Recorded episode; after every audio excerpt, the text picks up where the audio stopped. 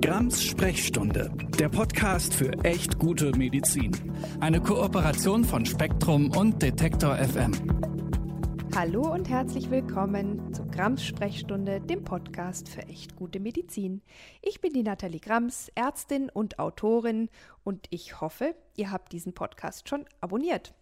Es ist nämlich so, dass ganz viele von euch das schon getan haben und die Hörerinnenzahl wirklich mit jeder Folge steigt. Also an dieser Stelle ganz, ganz vielen Dank dafür. Das freut natürlich auch nicht nur mich, sondern auch Spektrum der Wissenschaft und Detektor FM, die diesen Podcast für mich produzieren. Heute äh, geht es um ein anderes Thema, Natürlich wie immer um gute Medizin, aber um ein anderes Thema, nämlich nicht Medizin in Praxis oder Klinik, sondern um die gute Medizin im Netz. Und zwar ganz speziell um das Thema Gesundheitskompetenz im Netz. Hier findet ja auch gute Medizin statt, wenn Infos seriös äh, ja, präsentiert werden und gut aufwertbar sind und wenn sie auch von allem möglichen Quatsch getrennt werden, die man natürlich auch im Internet gerade zu Gesundheitsthemen auch findet. Und ich spreche dazu heute mit der Journalistin Tanja Wolf und dem Juristen Arne Weinberg von der Verbraucherzentrale NRW, die sich dieses Thema Gesundheitskompetenz im Netz eben auch auf die Fahnen geschrieben haben. Hallo Tanja, hallo Arne. Wollt ihr euch vielleicht einmal nacheinander kurz bei meinen HörerInnen vorstellen? Sehr gerne. Mein Name ist Tanja Wolf. Ich bin gelernte Medizinjournalistin und ähm, seit 2018 mit Unterbrechung bei der Verbraucherzentrale und seit äh, vorigen Sommer Leiterin des Projekts Verbraucherschutz im Markt der digitalen Gesundheitsinformationen und individuellen Gesundheitsleistungen. In Kurzform faktencheckgesundheitswerbung.de. Mhm. Wichtiger Link steht natürlich auch in den Show Notes. Lieber Arne, ja, hallo, mein Name ist Arne Weinberg. Ich bin äh, Jurist mit den Schwerpunkten Medizin und Sozialrecht. Ich bin seit Ende letzten Jahres bei der Verbraucherzentrale NRW und war vorher mehrere Jahre im Bereich der gesetzlichen Krankenversicherung tätig. Ja, vielen Dank. Ich freue mich wirklich ganz besonders, euch beide hier zu haben, weil ich denke, dass äh, gute Medizin auch im Internet, wo wir ja alle jeden Tag und andauernd sind, in den sozialen Medien, auch ein ganz großes und wichtiges Thema ist und dass es tatsächlich auch hier wirklich Gesundheitskompetenz braucht, um gute von nicht so gute Medizin zu unterscheiden. Es ist halt einfach so, dass sich medizinische Informationen und Desinformationen massenweise im Internet finden lassen. Und oft sind die beiden ja an sich total unterschiedlichen Inhalte kaum voneinander zu, zu unterscheiden.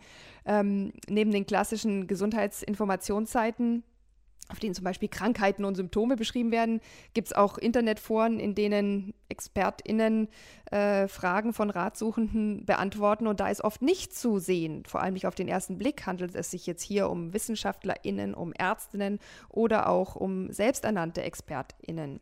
Und für die meisten Seiten und Foren mit, mit medizinischen Fragestellungen gibt es auch äh, bisher keine Orientierungshilfen. Und gerade in Zeiten von Corona erleben wir, dass das natürlich im doppelten Wortsinn auch fatale Konsequenzen haben kann. Und da habe ich mich schon öfter gefragt, warum ist es eigentlich so schwierig, hier irgendwie für medizinische Webseiten Standards zu etablieren? Ich sage mal, quasi ein Zertifikat für geprüfte und seriöse Gesundheitsseiten zu erstellen, damit Menschen eben nicht durch falsche Heißversprechen oder auch falsche Gesundheitsvorstellungen in die Irre und damit letztlich ja in, in Gesundheitsgefahr geführt werden. Ja, das ist tatsächlich frustrierend. Ähm, das ist zwar erklärbar, es ist eigentlich immer ein, ein Ringen zwischen dem Recht auf freie Meinungsäußerung und äh, der Qualitätskontrolle sozusagen es gibt halt keine Wahrheitspolizei oder Homepage-Polizei. Es gibt zwar Regeln, aber sie sind nicht so gut, wie man das als Laie vielleicht denkt. Mhm. Und deshalb sind Verbraucherinnen und Verbraucher hier bisher tatsächlich nicht gut geschützt. Und aus unserer Sicht werden Gesundheitsinformationen im Internet auch nur ungenügend geprüft bisher. Ja, und optisch sieht es ja auch oft total toll aus, sodass man jetzt nicht mal sagen kann, na, die schäbigen Seiten, da wird schon die Info nicht so gut sein, sondern die sind ja auch oft sehr, sehr gut gemacht, wirken sehr seriös, sind auch sehr, ja, hübsch und man, man, man neigt dazu, da natürlich auch leicht Glauben zu schenken. Jetzt ist es aber so, bevor wir quasi uns nur um Gesundheitskompetenz im Netz kümmern, habe ich äh, jetzt gerade auch aus deiner Vorstellung, Tanja, entnommen, es gibt ja äh, auch medizinische Fake News äh, in Arztpraxen.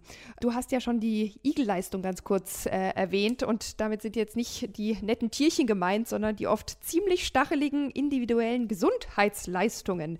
Seit 1981 äh, können niedergelassene Haus- und Fachärztinnen den gesetzlich Versicherten sogenannte Igel-Leistungen anbieten. Und Igel können zum Beispiel medizinische Untersuchungs- und Behandlungsmethoden sein, die aber nicht im festgeschriebenen Leit Leistungskatalog der gesetzlichen Krankenkassen drinstehen und dazugehören und äh, die deshalb auch von den Menschen aus eigener Tasche zu bezahlen sind. Und eigentlich wollte man mit der Einführung dieses Leistungskonzepts die also die, die Kassenärztliche Bundesvereinigung wollte das damals, um die freie Therapiewahl von PatientInnen zu stärken und eigentlich zu einer verbesserten Transparenz und Gesundheitskompetenz äh, äh beizutragen. Aber das ist nicht so ganz gelang, gelungen. Und, und mittlerweile hat sich der Markt der individuellen Gesundheitsleistungen zu einem echt äh, expandierenden und lukrativen Wirtschaftsfaktor für ärztliche Praxen erwiesen. Und ja, das starke Wachstum des, des Igelmarktes in den vergangenen Jahren verleitet auch irgendwie zu der Annahme, dass Igel mittlerweile zu einem von PatientInnen geschätzten und akzeptierten Leistungsangebot jenseits der GKV-Versorgung geworden ist. Aber der Schein trügt ja auch irgendwie. Ihr habt ja neben der Gesundheitsaufklärung, die ihr im Netz macht, auch ein Beschwerde- und Serviceportal, bei den Verbraucherzentralen, nämlich den igel-ärger.de, ist natürlich auch in die Shownotes gepackt. Und der belegt ja, dass es da auch wirklich Fehlsteuerungen gibt. Ähm, wollt ihr vielleicht, bevor wir quasi über den Netzteil sprechen, dazu nochmal ein, zwei Sätze sagen? Ja, sehr gerne. Das ist tatsächlich sehr wichtig, weil es ein unglaubliches Marktvolumen hat. Es geht um ungefähr eine Milliarde Euro im Jahr, was äh, Patienten dafür ausgeben. Ähm, und es ist, gibt tatsächlich eben auch unlauteres Wettbewerbsverhalten durch Ärzte und Ärztinnen und nicht nur durch äh, vielleicht etwas äh, unseriöse Anbieter. Ähm, das heißt, die Verbraucher können eben diese Wahlfreiheit, die du angesprochen hast, oft eben nicht wahrnehmen, weil sie eher zu Igelleistung gedrängt werden, mhm. die Aufklärung nicht korrekt ist. Hm, das ist aber eigentlich alles festgelegt. Also den Igelmarkt hat man ja versucht, so ein bisschen weichgespült zu regulieren. Ähm, es muss eigentlich die Kostenaufklärung äh, geliefert werden. Es muss erklärt werden, warum diese Leistung jetzt wichtig sein soll. Es darf kein Druck ausgeübt werden. Und äh, Patienten brauchen einen Behandlungsvertrag und eine Rechnung. Und auf jeden Fall müssen sie sich nicht sofort entscheiden, sondern können bei uns auf igelärger.de vorher ganz viel nachlesen. Mhm.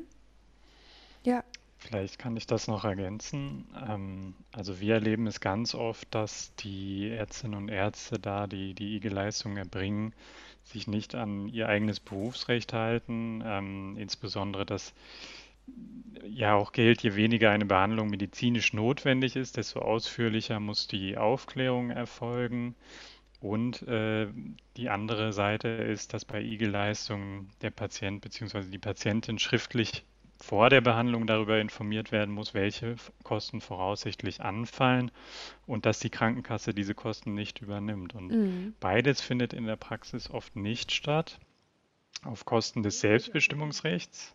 Wird auch auf den Webseiten oft, finde ich, schon anders dargestellt. Da sind wir dann doch wieder im Netz. Ja.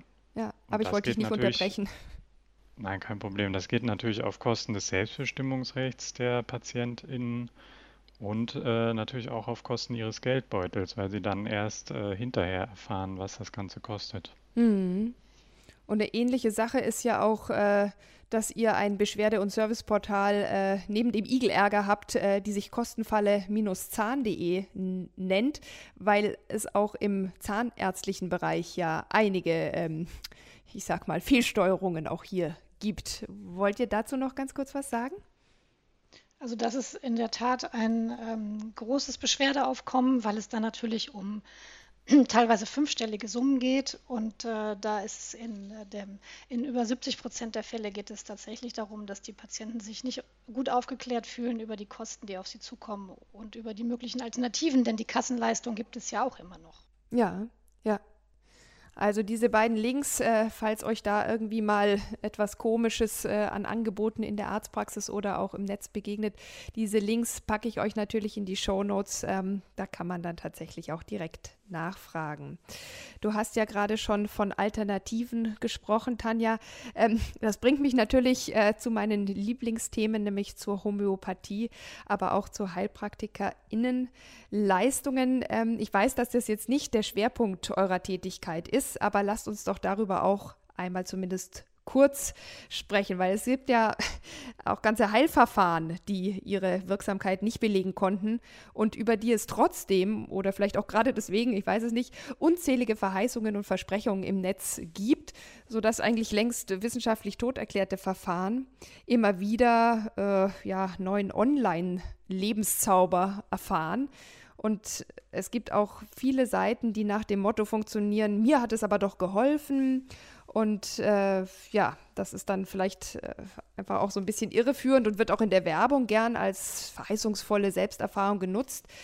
Was sagt ihr denn zur Homöopathie und Co. und wie sollte damit im Netz aus eurer Sicht umgegangen werden? Also es ist tatsächlich ein Problem insoweit, wie du das auch schon mal hier an der Stelle geschildert hast, dass die Homöopathie ein Weg sein kann in, die, in den Wissenschaftszweifel. Ähm, und ähm, darum sehen wir das auch sehr kritisch, äh, weil das oft ein Weg ist in die fragwürdigen Angebote. Ähm, wir haben das auch rechtlich beleuchtet, das kann der Arne aber besser erklären. Mhm. Ich will vielleicht noch eine Sache dazu sagen, weil bei vielen sogenannten Alternativverfahren oder auch äh, Medikamenten der besonderen Therapierichtung äh, ist es ja so, dass sie nicht verschreibungspflichtig sind und, und somit nicht dem Werbeverbot wie verschreibungspflichtige Verme äh, Medikamente unterliegen. Und das führt natürlich dann zu ganz speziellen äh, Blüten. Vielleicht kannst du das auch einmal mit beantworten, Arne. Ja, gerne. Also es ist richtig, dass für verschreibungspflichtige Arzneimittel außerhalb der Fachkreise nicht geworben werden darf. Ähm, für, die nicht äh, für die nicht rezeptpflichtigen Arzneimittel wird dafür aus unserer Erfahrung umso aggressiver und irreführender geworben. Ähm, das betrifft natürlich nicht nur die Homöopathika, aber die sind auch Teil dieses Bereichs. Ähm, hier haben wir auch schon namhafte Hersteller homöopathischer Arzneimittel abgemahnt. Mhm. In dem Bereich ist das Kind jedoch meistens schon vor der Werbung in den Brunnen gefallen, nämlich im Zeitpunkt der Zulassung. Hier wäre es aus unserer Sicht ähm, zu begrüßen, wenn die Homöopathiker im Zulassungsverfahren dieselben strengen Wirkungsnachweise erbringen müssten wie reguläre Arzneimittel. Und äh, dieser Wettbewerbsvorteil wirkt sich dann in der Praxis natürlich zulasten der VerbraucherInnen aus, die davon ausgehen, dass ein zugelassenes Medikament erfolgreich auf die genannten Anwendungsgebiete überprüft worden mhm. ist. Aber ganz oft ist auch für VerbraucherInnen schon nicht erkennbar, ob es sich überhaupt um ein Arzneimittel handelt oder vielleicht um ein Medizinprodukt oder Nahrungsergänzungsmittel. Also hier gelten jeweils komplett andere Vorgaben, was Zulassung und Werbung betrifft. Und dies bietet den Anbietern dann natürlich Raum für eine zum Teil sehr bedenkliche Vermarktung. Also Vielleicht kann man ja auch ähm, diese schiere Menge der Webseiten ähm, einmal ansprechen. Es gibt ja mehr als 13 Millionen deutschsprachige Webseiten zum Thema Gesundheit und das ist schon allein von der Menge her schwierig, da das Richtige zu finden. Dann flüchten sich vielleicht manche in, in einfache Wahrheiten. Es gibt aber ja Anhaltspunkte, die wir auf unserer Webseite auch darstellen, wie man gute und verlässliche Gesundheitsinformationen von fragwürdigen unterscheiden kann. Mhm. Die, die guten sollten neutral sein, transparent Quellen nennen, vor allen Dingen eben auch Nutzen und Risiken und nicht versprechen, dass äh, ein Mittel gegen alles hilft. Dann sollten eigentlich die Warnleuchten angehen. Ähm, und ähm, wir sehen da eben auch, dass die Gefahr besteht, durch eine ähm, nutzlose Behandlung oder eine schädliche sogar dann eben eine wirksame Behandlung zu unterlassen. Und das Ganze führt dann eben eventuell auch zum Vertrauensverlust in die Wissenschaft. Ja.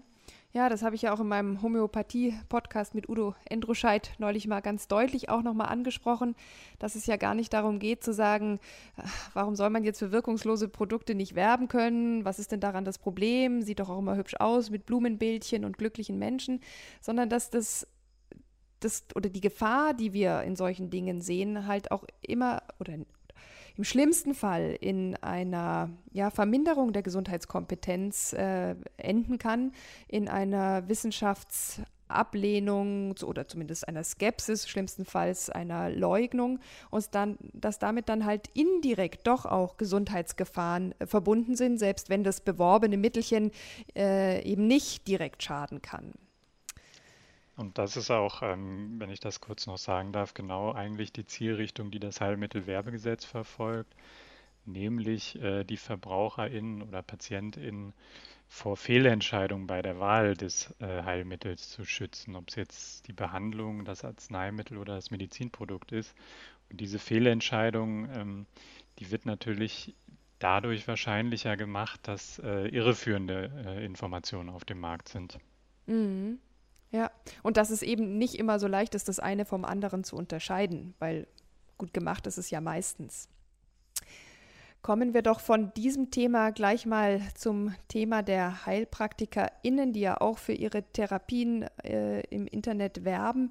Ähm, es gibt ja eigentlich äh, eine klare Richtschnur zumindest, für welche Diagnosen sie überhaupt zum Beispiel Therapien anbieten dürfen. Meldepflichtige Diagnosen wie zum Beispiel Covid-19 sind eigentlich ausdrücklich von der Behandlung ausgenommen. Aber ich habe den Eindruck, ähm, gerade in den letzten Jahren gewonnen, ich surfe ja auch viel auf ähm, solchen Seiten zu medizinischen Inhalten im Internet, dass sich deren Webseiten äh, vielleicht auch durch rechtliche Beratung stetig verbessert haben, sodass sie Angebote zu Behandlungsoptionen bei Diagnosen, die sie eigentlich gar nicht behandeln dürfen, zum Beispiel gar nicht mehr so plakativ draufschreiben. Und ich vermute aber, dass diese Behandlungen trotzdem stattfinden, dass sie quasi in den Untergrund gewandert sind. Ähm, wie seht ihr das? Ist es jetzt, äh, sind wir sozusagen da ähm, auf einem guten Weg oder ist es eigentlich schlimmer geworden und gibt es da Möglichkeiten, äh, dagegen vorzugehen? Wobei ich vielleicht noch ergänzen möchte, es gibt natürlich auch ÄrztInnen, die äh, total bescheuerte Verfahren anbieten und auf ihre Webseiten schreiben. Ähm, also ich will es vielleicht nicht zu einseitig machen. Nathalie, du hast natürlich recht, dass die Webseiten ähm, in den allermeisten Fällen nicht direkt ins Auge springende Verstöße enthalten und äh, offenbar die äh, Szene da schon ganz gut beraten ist, was sie dürfen und was sie nicht dürfen. Also wir ähm, bekommen trotzdem immer wieder Hinweise auf äh, bedenkliche ähm, Seiten, auch von Ärzten. Also aktuell zum Beispiel gegen, gehen wir gegen ein niedergelassenen Arzt aus Süddeutschland vor, der auf seiner Homepage für Vitamin D-Präparate zum Schutz vor Covid-19 Werbung macht. Mhm. Aber das ist natürlich sicherlich die Ausnahme. Also wir sind der Meinung, dass in solchen Fällen die Aufsichtsbehörden entschlossener einschreiten sollten, äh, da diese auch die Rechtsverstöße kurzfristig unterbinden können. Mhm. Und du hast die Heilpraktiker-Szene angesprochen, die werden von den Gesundheitsämtern überwacht. Und da haben wir die Erfahrung gemacht aus mittlerweile schon einigen Beispielen, dass die Verantwortung als Aufsichtsbehörde da nicht immer so konsequent wahrgenommen wird. Und äh, wie wir jetzt in der Pandemie gesehen haben, kann das natürlich auch mit der personellen und technischen Ausstattung in den Behörden zusammenhängen. Mhm.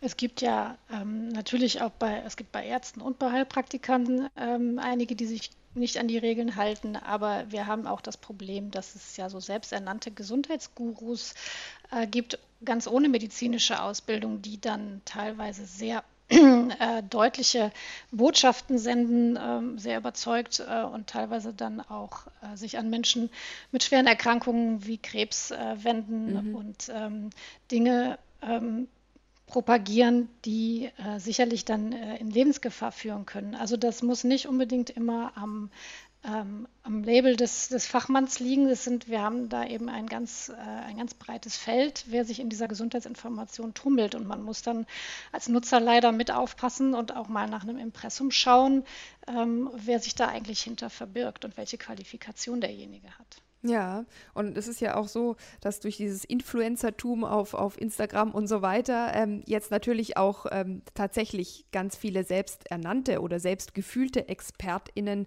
äh, dazukommen, die alles Mögliche behaupten können und die kann man ja im Zweifel gar nicht belangen ähm, und auch nur schwer korrigieren, weil, weil die ja gar nicht als Experten äh, sprechen oder als Expertinnen. Und ähm, das finde ich teilweise aber auch bei der Reichweite, die die dann haben, auch ganz schwer ähm, damit umzugehen. Und bleiben wir aber, weil das vielleicht noch ein zu großes und noch zu krasses Thema ist, ähm, das wir gar nicht eingefangen kriegen, bleiben wir doch noch mal bei den Gesundheitsfachberufen oder äh, eben auch bei den HeilpraktikerInnen. Ähm, wenn die jetzt also im Netz eine Aussage tätigen, die nicht belegt ist oder die vielleicht sogar auch nicht legal ist, dann gibt es jetzt ja zum Beispiel Verbraucherschützer wie euch, die hergehen und sagen, Moment mal, das ist nicht korrekt, das könnte jetzt Verbraucherinnen gefährden, wenn die dem wirklich Glauben schenken, vielleicht sogar ein gesundheitliches Risiko bedeuten. Und dann mahnt ihr solche Seiten oder solche Personen ab weil es entweder unseriöse Werbung ist, falsche Heilsversprechen oder auch Grenzüberschreitungen der eigenen Kompetenz oder auch dem, was man aufgrund von Berufsordnungen eben darf, entspricht. Aber ähm, es ist ja eben so, dass man dann immer als total gemein rüberkommt und äh, ja, ihr wollt alles verbieten, im schlimmsten Fall die freie Meinungsäußerung und man wird doch wohl noch ein nettes Angebot machen dürfen. Wie sieht denn da eure tägliche Arbeit so aus? Vielleicht habt ihr auch ein Beispiel oder so, weil ich glaube, äh, oder ich bin mir sicher, wenn ich eure Arbeit richtig verstehe, ist es ja ein ganz, ganz gutes und positives Anliegen, nämlich vor falschen und unseriösen Dingen zu schützen, die ein Schadenspotenzial haben und dafür muss man eben manchmal auch den Rechtsweg beschreiten. Genau so ist es, ja. Also das sind dann äh, Fälle, die uns, äh, die wir selbst finden, die uns teilweise zugetragen werden. Wir haben ein Kontaktformular auf unserer Webseite, wo man Hinweise geben kann. Wir haben auch Kooperationspartner aus dem ähm, Medizinbereich, mit denen wir zusammenarbeiten. Und ähm, dann ähm, muss man, das kann der Arne sicher gleich noch ausführen, das ähm, nach einem bestimmten Schema alles auflisten, welche Verstöße vorliegen ähm, und eine Unterlassungserklärung fordern. Das ist aber äh, manchmal eben auch ein Schwert, was nicht so scharf ist, wie man sich das wünschen würde. Manche Anbieter entziehen sich zum Beispiel auch durch einen Auslandssitz ähm, dem Zugriff und dann wird es äh, auch für Behörden schwierig, da etwas mhm. gegen zu tun. Ja, ja, also um dem Eindruck vielleicht vorzubeugen, ähm, wir wollen natürlich nicht alles verbieten und wir respektieren auch die Meinungsfreiheit und die Wettbewerbsfreiheit in Grenzen, soweit ähm, es zulässig ist. Ne? Und äh, wenn wir merken, ähm, also wenn wir einen Hinweis bekommen von aufmerksamen VerbraucherInnen oder und durch unsere KooperationspartnerInnen, dann äh, schauen wir uns das in Ruhe an, gucken, welche Rechtsverstöße könnten hier vorliegen Manchmal holen wir uns dazu dann auch zusätzliche Expertise ein, wenn es zum Beispiel um besondere medizinische oder pharmazeutische Fragen geht. Ähm, und wie Tanja schon eben gesagt hat, spielt natürlich bei der Beurteilung der, der Erfolgsaussichten einer Abmahnung zum Beispiel auch die Durchsetzbarkeit eine Rolle. Also wenn wir mhm. sehen, da haben wir es mit einer Briefkastenfirma auf Zypern zu tun, wird es natürlich schwieriger als bei einem äh, bekannten Pharmaunternehmen aus Bielefeld. Und äh, in der Abmahnung, wenn wir uns dafür entscheiden, ein, eine Werbung abzumahnen, begründen wir, warum die beanstandete Werbung rechtswidrig ist und setzen dem Adressaten dann eine kurze Frist, innerhalb derer er eine Unterlassungserklärung abgeben kann. Manche unterschreiben sofort, viele schalten aber erstmal eine Anwaltskanzlei ein, die dann äh, auf unsere Abmahnung erwidert und manche Unternehmen reagieren auch überhaupt nicht. Und äh, wird die Unterlassungserklärung dann nicht unterzeichnet und kommt auch sonst kein, keine Einigung zustande, dann äh, geben wir die Sache an unseren Anwalt ab, der dann eine Unterlassungsklage beim zuständigen Landgericht mhm. erhebt. Mhm. Und das ist auch wichtig. Ähm, das können natürlich immer nur Nadelstiche sein und wir werden nie äh, alle rechtswidrigen und unzulässigen Inhalte aus dem Internet äh, herausfiltern können. Ja. Und den, den Anspruch haben wir dann auch gar nicht, sondern wir wollen Nadelstiche setzen und wir wollen auf Probleme aufmerksam machen und auch, wenn es notwendig ist, äh, eine Klärung der Rechtslage herbeiführen. Ja, also wir arbeiten so mit einem Kriterienraster. Ähm, da sind die wichtigsten Punkte der ähm, Umfang der Gesundheitsgefahr, äh, wie gefährlich könnte das sein, äh, dieses Mittel zu nehmen und dadurch was anderes eventuell auch zu unterlassen, wie groß ist der wirtschaftliche Schaden und wie weit verbreitet ist das auch. Mhm. Denn äh, der Ozean der schlechten Gesundheitsinformationen ist eben unendlich und ja. unser Budget natürlich nicht. Also das ist ja, glaube ich, auch das, was, was äh, jedem äh, auch genau deswegen nicht erspart bleibt, dass man halt immer wachsam sein muss und jetzt nicht sich darauf verlassen kann, dass Menschen wie ihr die schlimmsten Dinge aus dem Netz ähm, rausklagen. Ich übertreibe jetzt ein bisschen, setze es natürlich in Anführungsstrichen. Ähm, und man sich da äh, darauf verlassen kann, dass, was, dass das, was drin geblieben ist, schon irgendwie Hand und Fuß haben wird, sondern dass man da tatsächlich ähm, immer wieder kritisch sein muss und vielleicht auch bei Seiten, die man eigentlich gerne mag, auf jeden Fall einen wachsamen Blick behalten sollte. Jetzt ist Aber es, wir, wenn, ja. wenn ich das kurz einfügen darf, ja. wir appellieren da auch an den politischen Willen, der dann äh, zu Änderungen führen könnte, dauerhaft. Ähm, man könnte die Aufsichtsbehörden stärken ähm, und äh, Verstößen schneller und entschiedener nachgehen. Das wäre schon mal sehr wichtig. Man könnte so eine Stelle, wie wir das haben, auch eben im größeren Umfang einsetzen. Äh, wenn, denn dieses Problem ist ja tatsächlich ähm, kein kleines. Also das betrifft viele Menschen und wir haben jetzt eben in der Pandemie gesehen, wie wichtig die Gesundheitsinformationen sind und wie viel Unfug da herumgeistert. Ähm, ich habe auch meine letzte Kolumne bei Spektrum der Wissenschaft eben über Gesundheitskompetenz äh, geschrieben und habe da auch einen sehr dringenden Appell an PolitikerInnen reingepackt, weil ich eben auch denke, dieses, diese Haltung des Anything Goes, das ist einfach keine Aufklärung, das ist die Verweigerung derselben. Und da sehe ich durchaus wirklich auch die Politik in der Pflicht, hier nicht immer zu sagen, ach ja, wird, ist schon nicht so schlimm, sondern tatsächlich hier auch für Bürgerinnen und Bürger zu sorgen, indem tatsächlich auch Gesetze angepasst werden und das auch verfolgt wird. Weil es nutzt ja nichts, wenn man die besten Gesetze hat, aber nachher sich keiner darum kümmert, ob das auch wirklich stringent überall eingehalten wird. Der Markt reguliert es jedenfalls nicht. Nee, definitiv so nicht, ja. Und äh, wir bemerken auch äh, wöchentlich äh, Gesetzeslücken, die eigentlich ähm, zu, auszufüllen wären. Also um nur ein Thema zu nennen, äh, Nahrungsergänzungsmittel, die ja dem Lebensmittelrecht unterliegen. Und äh, da erleben wir eigentlich äh, ja eine unendliche Vielzahl an Verstößen und an Gesundheitsversprechen, die nicht zulässig sind. Und den Bereich, den müsste der Gesetzgeber auch mal äh, strenger in den Blick nehmen. Sehr wichtiger Punkt. Ja, ich kann das nur unterstreichen. Die Nahrungsergänzungsmittel sind ein großes Thema. Ganz viele Menschen nehmen das und ähm, die Regeln, die dafür gelten, sehen wir als etwas äh, unzureichend an. Und ähm, da kommen dann auch eben diese, diese Influencer sehr schnell ins Spiel, mhm. bei denen noch nicht so ganz geklärt ist, ob sie das als Werbung kennzeichnen müssen oder nicht. Und ähm, dagegen anzukommen, ist ein, eine ganz äh, große Aufgabe, weil sich das im Netz eben so rasend schnell verbreitet. Ja, was wir auf jeden Fall sehen, wir müssen uns langsam schon dem Ende und damit einem Fazit nähern, ist, dass unwirksame Heilsversprechen oder auch Fehlinformationen oder auch Werbeverstöße nicht auf einzelne TherapeutInnen oder Berufsgruppen beschränkt sind. Ihr habt äh, es kurz erwähnt, ihr habt äh, nicht nur selbsternannte Heilgurus abgemahnt, sondern ebenso auch große Firmen, mutmaßliche HeilpraktikerInnen, aber eben auch ÄrztInnen und Zahnärztinnen. Und deswegen lohnt sich äh, nicht nur im Netz, sondern auch wirklich in jeder Praxis immer ganz genau hinzuschauen und, und falsche Heils- und was ich eben auch oft viel schlimmer finde, Gesundheitsvorstellungen oder richtig gehende Abzocke sind nicht unbedingt nur in den sogenannten Alternativverfahren oder den Mitteln und äh, Methoden der besonderen Therapierichtung zu finden, sondern überall in der Medizin. Und das ist keine gute Medizin. Und ich habe für euch, liebe ZuhörerInnen, auch in den Show Notes diesmal deswegen ein paar mehr weiterführende Links und auch Faktencheck-Seiten reingepackt. Ich will da auch ausdrücklich nochmal Korrektiv-Faktencheck nennen die auch viele Fakes zu Corona wirklich super gut aufgearbeitet haben. Die Riff-Reporter bin ich persönlich ein großer Fan von, von Plan G oder auch vom IQWIC, die Gesundheitsinformationen.de. Das sind einfach alles gute, seriöse Seiten mit realistischen Einschätzungen. Das sind alles keine Basher, das sind alles Leute, die das wirklich seriös und wissenschaftsbasiert machen. Und ähm, schaut da auf jeden Fall in dieser Folge unbedingt auch in die Show Notes rein. Und ich persönlich sage ja immer, alles, was zu schön klingt, um wahr zu sein, ist es halt meist auch nicht. Und leider ist die Tatsache, dass die Kassen was erstatten oder auch nicht erstatten, äh, in Einzelfällen auch keine Garantie.